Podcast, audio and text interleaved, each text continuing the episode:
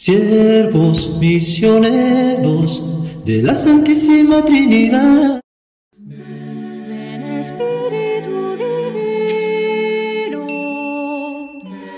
manda un rayo de tu nombre desde el cielo.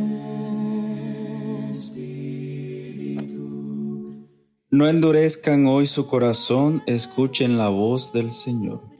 Buenos días hermanos y hermanas, les saluda el Padre Gustavo Baloco, promotor vocacional de los siervos misioneros de la Santísima Trinidad en Colombia. Oh, y hoy nos encontramos en la semana 28 del tiempo ordinario. Nos ponemos en la presencia del Padre, del Hijo y del Espíritu Santo. Amén.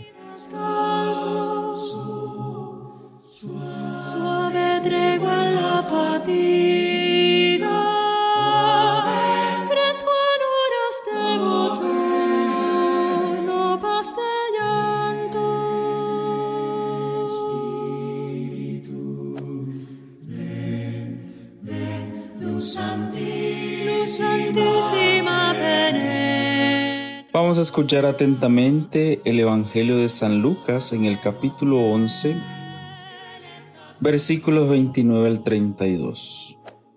En aquel tiempo la gente se apiñaba alrededor de Jesús y él se puso a decirles, Esta generación es una generación perversa. Pide un signo, pero no se le dará más signo que el signo de Jonás. Pues como Jonás fue un signo para los habitantes de Nínive, lo mismo será el Hijo del Hombre para esta generación. La reina del sur se levantará en el juicio contra los hombres de esta generación y hará que los condenen porque ella vino desde los confines de la tierra para escuchar la sabiduría de Salomón, y aquí hay uno que es más que Salomón. Los hombres de Nínive se alzarán en el juicio contra esta generación y harán que la condenen, porque ellos se convirtieron con la proclamación de Jonás, y aquí hay uno que es más que Jonás. Palabra del Señor. Gloria a ti, Señor Jesús. tus sagrados siete dones y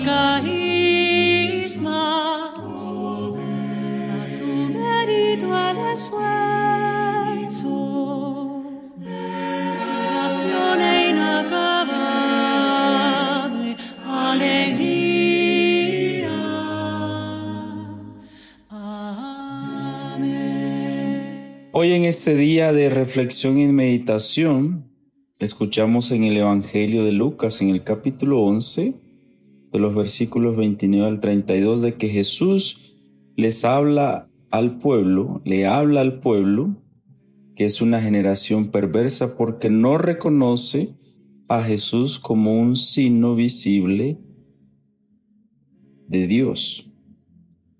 Y, le, hace la comparación entre Jonás, quien fue un signo visible para aquella generación que se convirtió.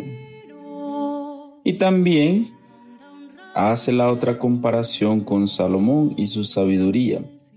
Salomón, un hombre sabio, un hombre que en la historia se agrandó su fama y que también le ayudó al pueblo darle un estatus internacional con su intercambio comercial con los otros pueblos. Y viendo estas dos comparaciones, Jesús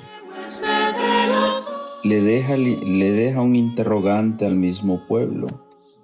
Y ustedes me van a reconocer a mí como un signo de salvación. Ustedes me van a reconocer a mí como un signo de misericordia, de compasión, de amor. Y también nos deja ese mismo interrogante a ti y a mí hoy. ¿Es Jesús un signo de misericordia? ¿Es Jesús un signo de compasión? ¿Es Jesús un signo de amor? porque también hoy hay muchos signos en los cuales nosotros nos entretenemos y nos desviamos. Y dejamos a Dios como un signo por allá que todo mundo sabe que está, pero que a veces mm, ya no lo buscamos, ya no lo necesitamos. Entonces, quedémonos con esta pregunta. ¿Es Jesús ese signo visible en mi vida? ¿Es Jesús ese signo que necesito para seguir adelante? ¿Es Jesús el signo que necesita mi familia, mi vida espiritual en todo momento? y que el Dios misericordioso nos acompañe y siempre, el Padre, el Hijo y el Espíritu Santo. Amén. Buen comienzo de semana, guiados e iluminados por esta palabra que hemos escuchado.